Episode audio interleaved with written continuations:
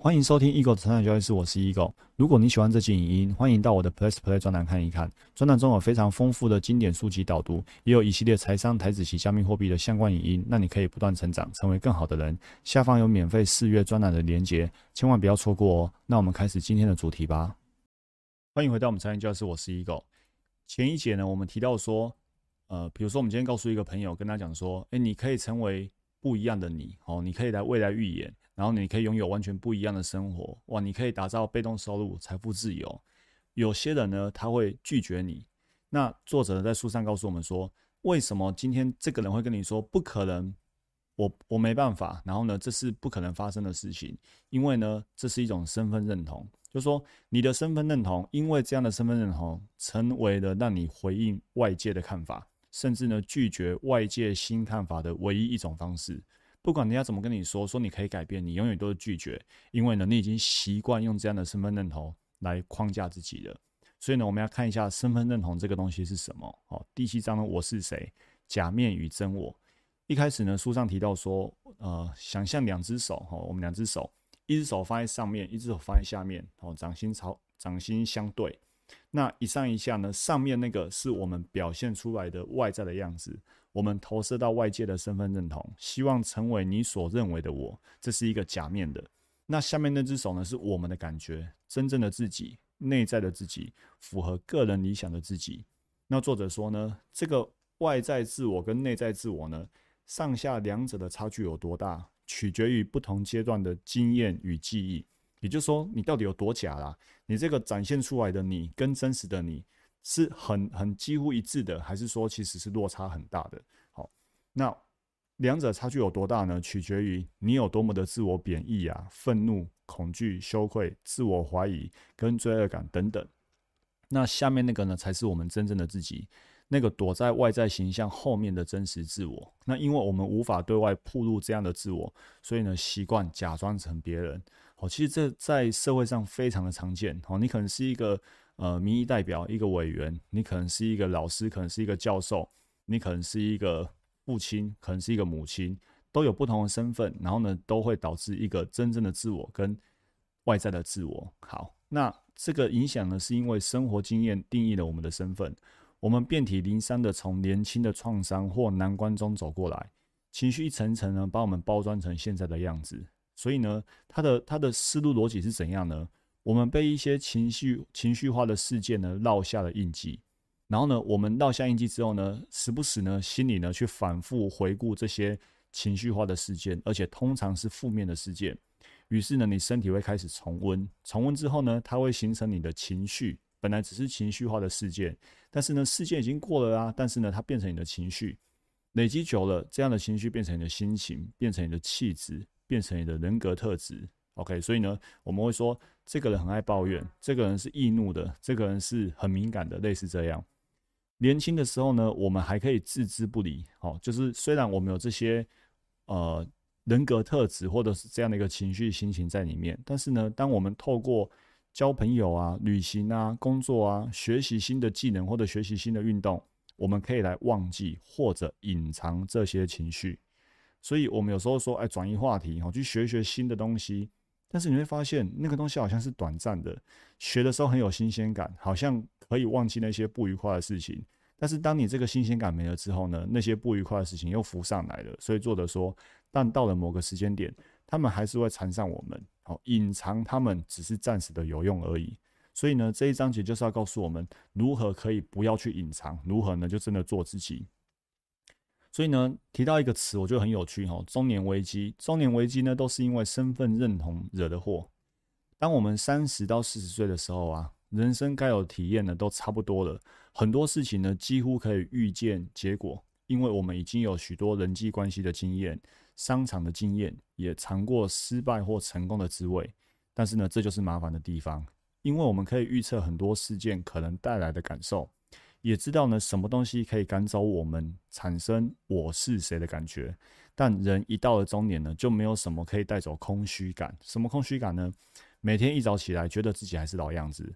过去呢，可以靠着外在环境，比如说我们刚才说的，去学新的东西啊，交新的朋友啊等等的，来移除痛苦或罪恶感。但是呢，现在呢，环境已经无法带走这些感受，于是呢，产生了中年危机。中年危机就是你还是非常努力，你尝试把更多的注意力放在外面的世界，好把深埋的感情呢继续埋藏。比如说，你去买新的跑车，去租小船，选择度长假，重新整容，哦，这蛮有意思的。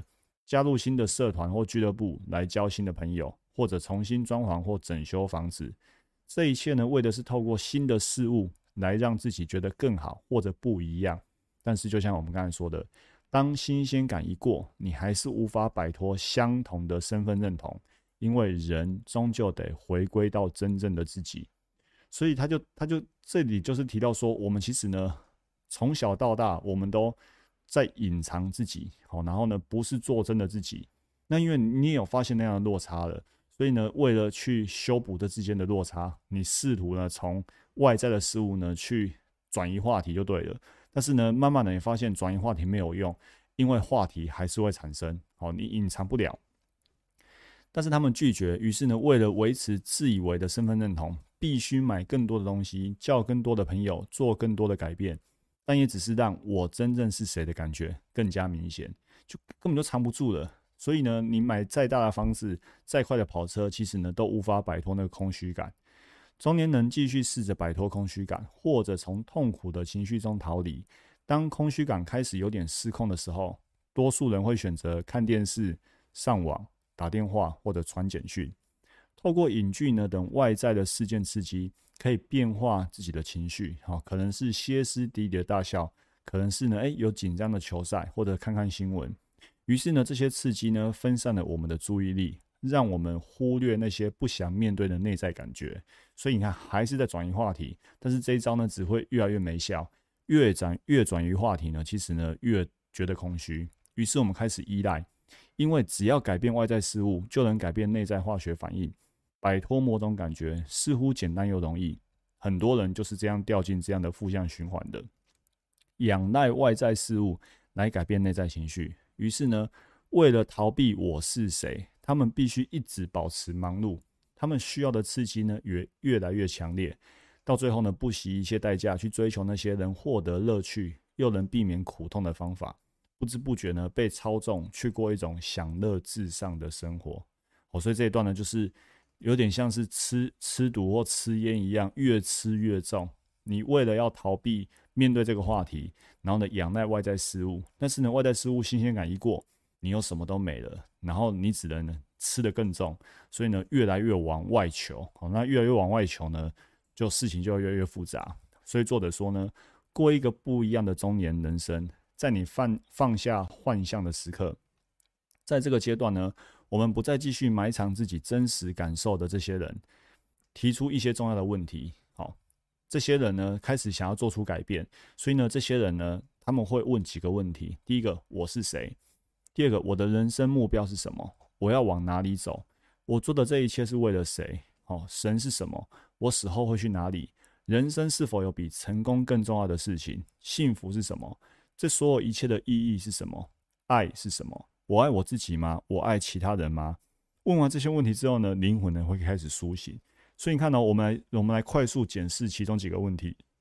常常我们都说，我们到底目标设定是什么？我们人生是什么？对不对？当我们在问这个问题的时候，我们开始向内求，而不是一直往外求。有了人生目标，你就知道要往哪里走。再来，我很常问自己跟呃来这里个案咨询的学员说：你为何而战？你为什么要赚钱？你为什么需要财富自由？你为什么要学这个东西？你为何而战？是为了谁？为了自己？为了家人？还是为了什么东西？对不对？好，是否比成功更重要的事情？在我们的答案里面，成长是不是比成功更重要？对不对？好，那幸福是什么？我们是也回答过，我们说呢，参差多态乃幸福之本源，对不对？这也是我们对幸福的定义。所以其实呢，当我们开始去问这些问题，就会去寻找这些问题的答案。于是呢，灵魂会开始苏醒。这类的问题呢，逐渐占满了我们的心，因为我们已经看透了幻象，开始怀疑外在的一切都无法真正令我们快乐。发现没有任何事物可以操控我们如何去感觉。我们意识到要将自我形象投射到世界，其实呢需要耗费很大的能量。所以呢，我们也意识到要让身心保持忙碌有多累人。我们了解到庸庸碌碌的我们，就像是小丑那般，同时将许多球抛向空中，哪时候会失手？也就是说，这里是一个改变的契机，或者说这里是一个觉醒的契机，就是了解到不要再去瞎忙，甚至不要再去装忙了，不要再去为了维持的形象，然后呢去耗费很大的能量，只为了维持那个假我，然后呢没办法做自己，好像是你太辛苦了。所以作者说呢，有觉知的人开始改变，他不再去买一台更大的电视或最新的手机，他不再逃避过去企图驱逐的感觉，而是面对它，观察它。然后呢，他开始觉醒、自我反省，发现真正的自己。他开始可以拿掉假面具、游戏和幻象，他开始呢不惜一切代价面对真正的自己。过去呢，会把宝贵的能量用在保全这个幻象，好，把这个假我呢经营的很好。现在停止了这样的能量消耗，好，你其实你不用去做那些事情，反而可以把能量回收回来，去创造更好的一个自我价值。于是呢，你可以找回真正的感受。所以呢，他的心态是这样，你知道吗？如果我不再能逗你开心也无所谓，我已经不再执着于我看起来的样子。也不在意别人对我的看法，我已经受够了为其他人而活。我想摆脱这些枷锁。作者说呢，当你有这样的一个念头的时候呢，这是个人生命中意义深远的一刻。你的灵魂已经被唤醒，而且灵魂呢清楚他们的主人，诚实告诉他们自己呢真正是谁。于是呢，你的谎言呢就终结了。这一章节读到这里的时候啊，我今天刚好就是看到奇摩首页啊，在分享这个。呃，南新美的这篇文章哈，送给女四十加女性的八大金句。你看哦，他说：“何时爱自己，就是享受终身浪漫的开始。嘴巴是别人的，人生才是自己的。”你再回头看这这一段话，不逗你开心我也无所谓。我不执着于我看起来的样子，就是你怎么看我，我根本就无所谓了。你怎么，你对我的想法、对我的看法是什么，我也无所谓了。我不想要。在你面前去装出我是一个乖乖牌，或者是是一个怎样的形象？不要，我要摆脱这些枷锁。所以你看下面，他下面这里写到说，呃，不要再亏待自己了，要常常犒赏自己，开始爱自己。何时爱自己呢？就是享受终身浪漫的开始。然后这里你看，开始懂得拒绝，开始懂得选择，你要有自己的生活品质。所以你要懂得拒绝别人。很多人就是不好意思拒绝别人。他觉得，如果我今天拒绝别人，别人就会对我怎样怎样。那为了让对方，呃，的心中的我是什么样子，所以我不可以拒绝他，好维持我在他心目中的那个形象。这样你的生活会过得非常非常的辛苦。我举一个例子来说，有一次呢，有一个女主人呢做一个糕饼，然后呢把这糕饼呢送给某某亲友，哦，那送给某某亲友吃，然后呢。过了几天之后呢，这个亲友呢又来到这个家里做客，然后呢他就跟女主人说：“啊，这个糕饼哦太油了啦。”然后呢，男主人听到这个亲友说糕饼太油啊，就是呼应哦这个对那个来者是客嘛，呼应客人的内容就说：“嘿呀嘿呀，熏油啊然后，阿伯卖做下油啦。”这个女主人呢就是有点更小灯熊皮，但是呢她当下因为来者是客，又不好意思翻脸，于是呢她就很客气的说。啊，没啦，都按照说明书做的哈。说明书要说明书上面说要多少油啊？比如说说明书上面写说要三汤匙的油，然后女主人就说：“我其实才放两汤匙而已，我放的比说明书还要少，那觉得不会太油啦。”然后那个客人那个亲友就说：“啊，我觉得还是太油了。”好，然后客人结束之后呢，这个男女主呢就大吵一架，男女主人就大吵一架。为什么？女主人就开始去抨击男主人说：“你不懂就不要乱插嘴。”好，人家说太油，那是他的他的口味的问题。我明明就没有加更多的油，那为什么你们两个都要说我太油？你根本就不懂我。然后呢，他就哭得歇斯底里、稀里哗啦的。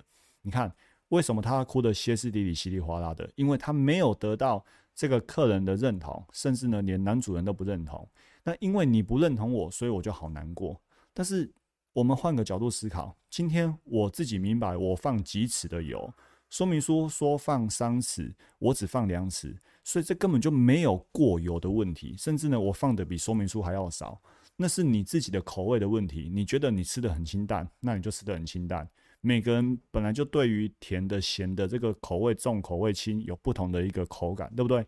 但是呢，这个女主人为了要讨好别人、讨好这个亲友，所以当别人说她不好的时候，她好痛苦。但是反过来，当你内心足够强大的时候，你是可以不用被别人给苛求住的。我再讲一个例子，有一次呢，我去一个朋友家里做客，然后呢，呃。女主人呢，她就非常好客，然后也也知道我的背景，于是呢，当天晚上呢，就拿出了她最拿手的一个晚餐料理。然后她的料理就是，呃，据说是地中海饮食吧，就是说比较清淡的哈。然后呢，就是有点像生菜沙拉那种感觉。然后呢，都没有油，无油料理。好，然后就是让你沾沾一些酱。啊，其实我很喜欢吃这样的料理，甚至我常常吃呃川烫的菜，然后连连酱油都不加。结果呢？那天晚上呢，男主人讲了一番话，害我当天吃的很尴尬。男主人就说：“你看，这就是我家老婆，客人来了还煮这种菜，你看这什么？根本就吃草嘛！让客人吃草，这样对吗？”我听到的时候，我整个都冒一身冷汗呢。我想说，哇！你太太还特别说这是她最喜欢的料理，然后给这个她认为很重要的贵宾。然后呢，我真的也觉得很好吃。但是呢，男主人就是说，哎，今天来就是要喝喝小酒啊，好啊配酒，配酒菜怎么会配这种呢？应该是要一些快炒什么的啊。你看，就是不会准备。然后听到这里，你觉得女主人会什么反应？女主人呢，很淡定的说。没有啊，我觉得这样挺好吃的啊，我就是觉得这样对大家都很健康啊，而且呢，我今天是很用心准备这一道。然后他就说：“你看我为了排这个哈，今天一大早就赶快去菜市场去排队，这个很难买，平常量不多。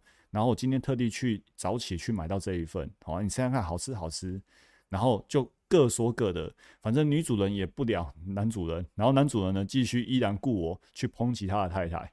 然后我觉得哇，这太尴尬了。后来才发现说。这就是他们两个夫妻的相处方式，彼此都彼此知道说啊，男主人就是嘴贱，然后女主人呢就是已经很习惯了，那内心足够强大，但是呢偶尔还是会抵不过这个男主人的一个一个呃口头的攻击，所以有时候还是会受不了哦。所以想说的就是你要懂得去拒绝，有自己的生活品质哦。就像南希美这里说的，不要在意别人说了什么，要知道嘴巴是别人的，人生才是自己的。所以回到这里，你看，找回自己真正的感受。我们再回到刚刚那个上面的自我、假我，跟下面的自我、真的自我。